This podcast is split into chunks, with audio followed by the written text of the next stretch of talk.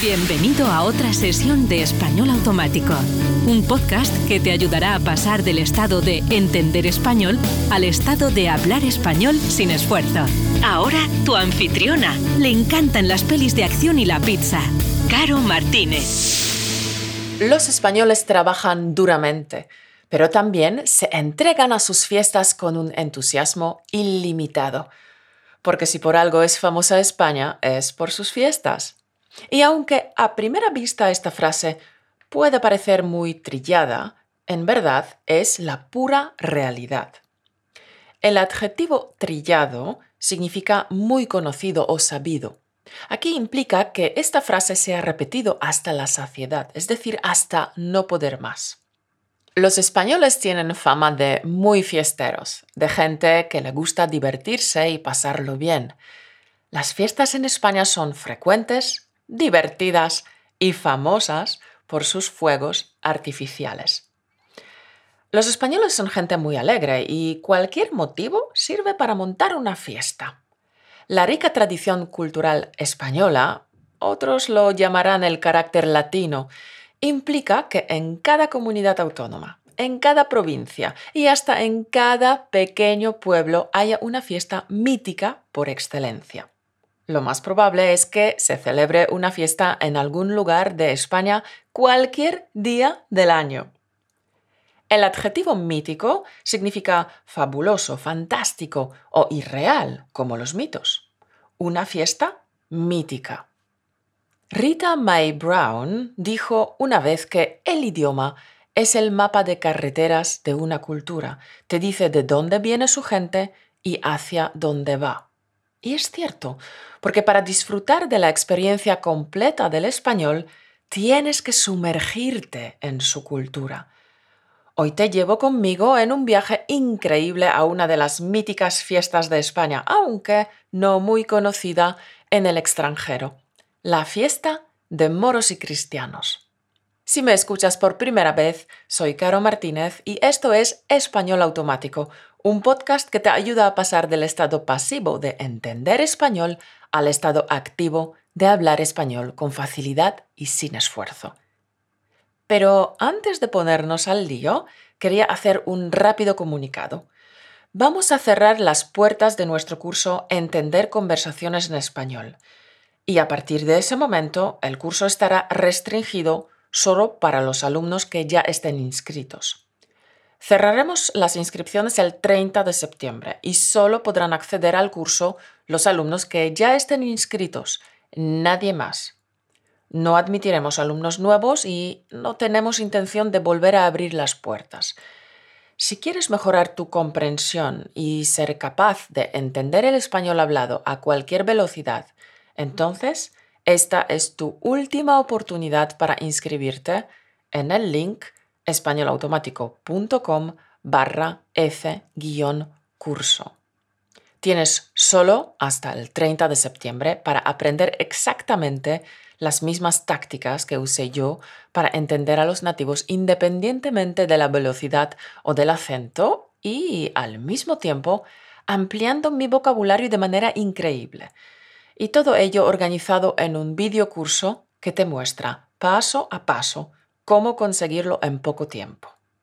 Repito el link, españolautomático.com barra F-curso. Corre, que el tiempo se acaba. Si buscas en un diccionario la palabra fiesta, leerás que es una reunión de gente con intención de divertirse o celebrar alguna cosa. Sin embargo, esta definición se queda corta, porque apenas refleja la variedad de fiestas que disfrutan los españoles. Desde la más pequeña reunión familiar para celebrar un cumpleaños, un aniversario o una primera comunión, hasta fiestas de ámbito nacional. Las fiestas son un momento para las familias y los amigos, un momento para que todos disfruten, desde los niños pequeños hasta los abuelos mayores. Y una de estas fiestas espectaculares que los españoles festejan a lo grande es la de moros y cristianos. La expresión a lo grande, celebrar, vivir, hacer a lo grande, significa con lujo o esplendor. También puedes decir a tope o por todo lo alto. Cuando se trata de una celebración, por todo lo alto y a lo grande son prácticamente sinónimos. Ejemplo. Fue una fiesta a lo grande. Hemos empezado el verano a tope.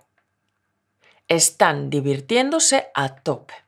Bien, Moros y Cristianos es una festividad popular española que se celebra principalmente en el sur de la comunidad valenciana y en otras zonas del sureste de España. Empecemos por aclarar la palabra moros.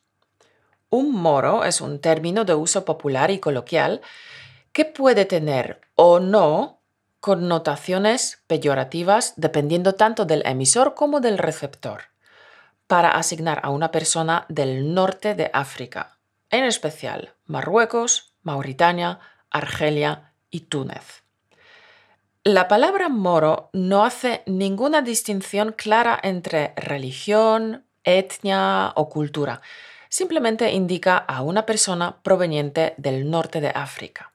Esta palabra ya era utilizada por autores griegos y romanos para designar a los habitantes norteafricanos. El término moro no siempre se aplica de forma peyorativa, sino que, según el contexto, se presentaba de forma positiva e incluso admirativa. Las fiestas de moros y cristianos poseen una gran tradición y son muy antiguas, ya que se celebran desde finales del siglo XVI. Recrean de una manera festiva el enfrentamiento que hubo entre las tropas musulmanas y cristianas durante el siglo XIII por el dominio de la península ibérica. El atractivo, la grandiosidad y el carácter popular de estos festejos han facilitado que se extiendan a muchos puntos de España, aunque se encuentran especialmente arraigados en Valencia y Alicante. Existen muchas variantes de esta celebración, ya que cada localidad cambia un poco la estructura común de esta fiesta, añadiendo elementos particulares de su historia. Ahora lo entenderás muy bien porque te hablaré de dos variantes de esta fiesta. Las más espectaculares fiestas de moros y cristianos se celebran en Alcoy y en Joyosa, ambas declaradas de interés turístico internacional. Participar en esta recreación festiva te dará la oportunidad de descubrir una parte importante de la prehistoria de España, mientras que disfrutas de una fiesta que cada año resulta más deslumbrante que el año anterior. Lo más impresionante es que durante casi una semana las ciudades se disfrazan y adornan completamente hasta tal punto que uno tiene la sensación de viajar en una máquina de tiempo hasta la Edad Media. Moros y cristianos son días de magia y espectáculo por todo lo alto. Por ejemplo, en Alcoy las fiestas están dedicadas a San Jorge.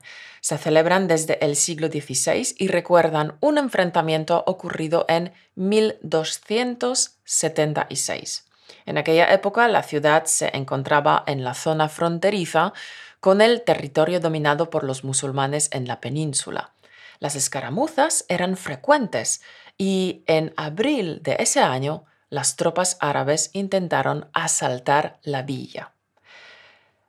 La zona fronteriza significa en la frontera y las escaramuzas son un enfrentamiento o combate de poca importancia. La leyenda cuenta que en el transcurso del enfrentamiento apareció San Jorge y gracias a su intervención el ejército cristiano ganó el combate y los moros se retiraron definitivamente. Como reconocimiento, los habitantes de Alcoy nombraron patrón de la localidad a San Jorge y prometieron celebrar una fiesta en su honor. ¿Cómo transcurre esta fiesta? El primer día se produce el espectacular desfile de los bandos moro y cristiano. Los miembros de las distintas agrupaciones que componen cada uno de los ejércitos recorren las calles de alcohol vestidos con trajes de la época. Los trajes son magníficos, espectaculares, muy lujosos y de muchos colores. Es un verdadero deleite para la vista. Es un desfile digno de ver. Campeón, te animo a que busques algunas imágenes en Google. El desfile es multitudinario porque participan en él alrededor de 5.000 personas. Desde primeras horas de la mañana, en las calles, balcones y ventanas, la gente se apretuja preparada para no perderse ni un solo detalle. Las distintas agrupaciones que forman el bando moro y el bando cristiano desfilan al son de la música. Todos llevan ropa de época muy lujosa, muy majestuosa ropa de la época muy colorida y vistosa. Las expresiones al son de esta locución adverbial eh, quiere decir siguiendo el consejo o el ejemplo. Aquí significa siguiendo el ritmo de la música. Y el verbo apretujar significa apretarse unas personas con otras en un lugar pequeño. También puedes decir apiñar. El segundo día se celebran los diferentes actos en honor de San Jorge y el tercero se realiza la gran batalla en una fortificación instalada en la Plaza de España, que simboliza la ciudad. Hasta ahí se acercan las tropas musulmanas para intentar que los cristianos se rindan. Pero la oferta es rechazada y comienza una lucha que acaba con la ocupación de la fortaleza por parte de los árabes. Por la tarde, el ejército cristiano vuelve a reconquistar la fortificación y tras negociar sin éxito la rendición de los ocupantes, empieza el combate final en el que los moros son derrotados. Por la noche, la aparición de San Jorge pone fin a estos días tres días de fiestas hasta el año siguiente. El patrón de la ciudad surge en lo alto de la fortificación montado a caballo y lanzando flechas, que por cierto puedes llevarte como recuerdo si quieres. Luego hay un impresionante combate final, simulado por supuesto, en el que se llegan a gastar miles de kilos de pólvora y que termina con la victoria de los cristianos. Valencia nunca decepciona si se trata de pólvora. Ya lo dije en el podcast en el que hablé de las fallas, que si te gusta el olor de la pólvora y te alegran los fuegos artificiales, Valencia debería ser tu destino favorito en España. Te aseguro que no te decepcionará. Vivirás días llenos de alegría, majestuosidad y fantasía. Como he dicho al principio del programa, moros y cristianos se celebra en muchas localidades españolas. En Villajoyosa, lo particular de esta fiesta es que el acto central es la representación del desembarco moro. También hay desfiles por toda la ciudad, pero hay este gran evento, el desembarco, que se realiza en la playa. Un desembarco quiere decir salir o bajarse de una embarcación, de un barco. Un desembarco. Entonces, del 27 al 28 de julio, sobre las 5 de la mañana, la gente empieza a acudir a la playa. Sí, para ver este gran combate naval hay que madrugar mucho. Solo los más madrugadores pueden observar cómo más de 30 embarcaciones musulmanas se acercan a la costa en la que los cristianos preparan la defensa. Tras tomar tierra, ambos ejércitos luchan hasta llegar a los pies del Alcázar, que finalmente es ocupado por los moros.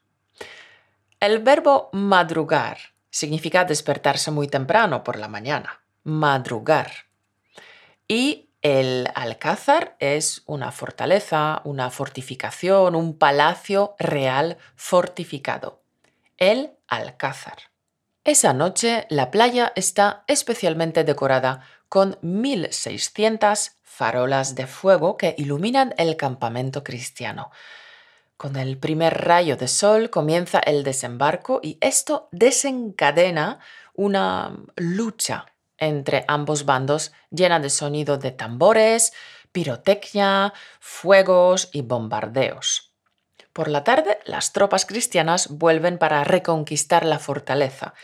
Primero intentan que los ocupantes se rindan, pero las negociaciones no tienen éxito y es cuando comienza un gran combate que termina con la derrota de los moros.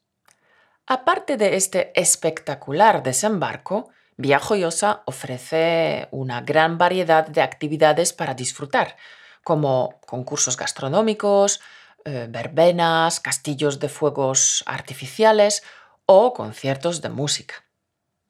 La verbena es una fiesta popular nocturna que se celebra la víspera de algunas festividades, la verbena. Los moros y cristianos se festejan en muchas localidades españolas y en función de la historia propia del lugar, cada celebración posee unas características diferentes y originales. Fuegos artificiales, música alegre, impresionantes desfiles, procesiones y el atronador sonido de la pólvora caracterizan esta celebración llena de colorido y vistosidad que se prolonga a lo largo de cinco, seis o siete días dependiendo de la localidad. Lo que distingue a Villajoyosa y convierte sus fiestas en algo único es precisamente la celebración del desembarco. Te recomiendo, campeón, que busques algunas imágenes en Google y te recomiendo que participes en la fiesta si tienes oportunidad. Para terminar el programa de hoy, solo me queda decir que las fiestas son un elemento dinamizador y fiel reflejo de la cultura de cada país, y entenderlas ayuda a los estudiantes a comprender mejor las relaciones entre lengua y cultura. Pero es más, si participas en las fiestas españolas, te darás cuenta de la existencia de aspectos en común entre tu cultura y la cultura española. Vamos, que se comparten ciertas bases socioculturales, tales como formas de vida, creencias, valores, historia. De hecho, es uno de los objetivos curriculares del aprendizaje de idiomas, el acercarse a la otra cultura, buscar lo que nos une, lo que nos conecta, lo que nos vincula. Solo de esta manera podemos crear un mundo lleno de paz. O como dijo Abdul el-Baha, la diversidad de la historia humana debería ser causa de amor y armonía, como lo es en la música, donde diferentes notas se funden logrando un acorde perfecto. Espero que hayas disfrutado del tema de hoy, espero que hayas aprendido mucho y que te hayan entrado ganas de visitar España y de conocer la fiesta de moros y cristianos de primera mano. Ah, y no te olvides de que pronto cerraremos las puertas al curso Entender conversaciones en español, un sistema completo diseñado para que puedas comprender a cualquier nativo sin importar su acento o la velocidad con la que hable. No dejes escapar la última oportunidad para apuntarte en el link españolautomático.com barra F-curso. Nada más. Muchas gracias por escucharme. Como siempre, ha sido un placer inmenso compartir contigo este rato. Cada momento de la vida importa. Así que, carpe diem. Aprovecha el momento, campeón, y haz que tu vida sea extraordinaria. Gracias por escucharnos. Únete a la conversación en españolautomático.com o busca español automático en iTunes.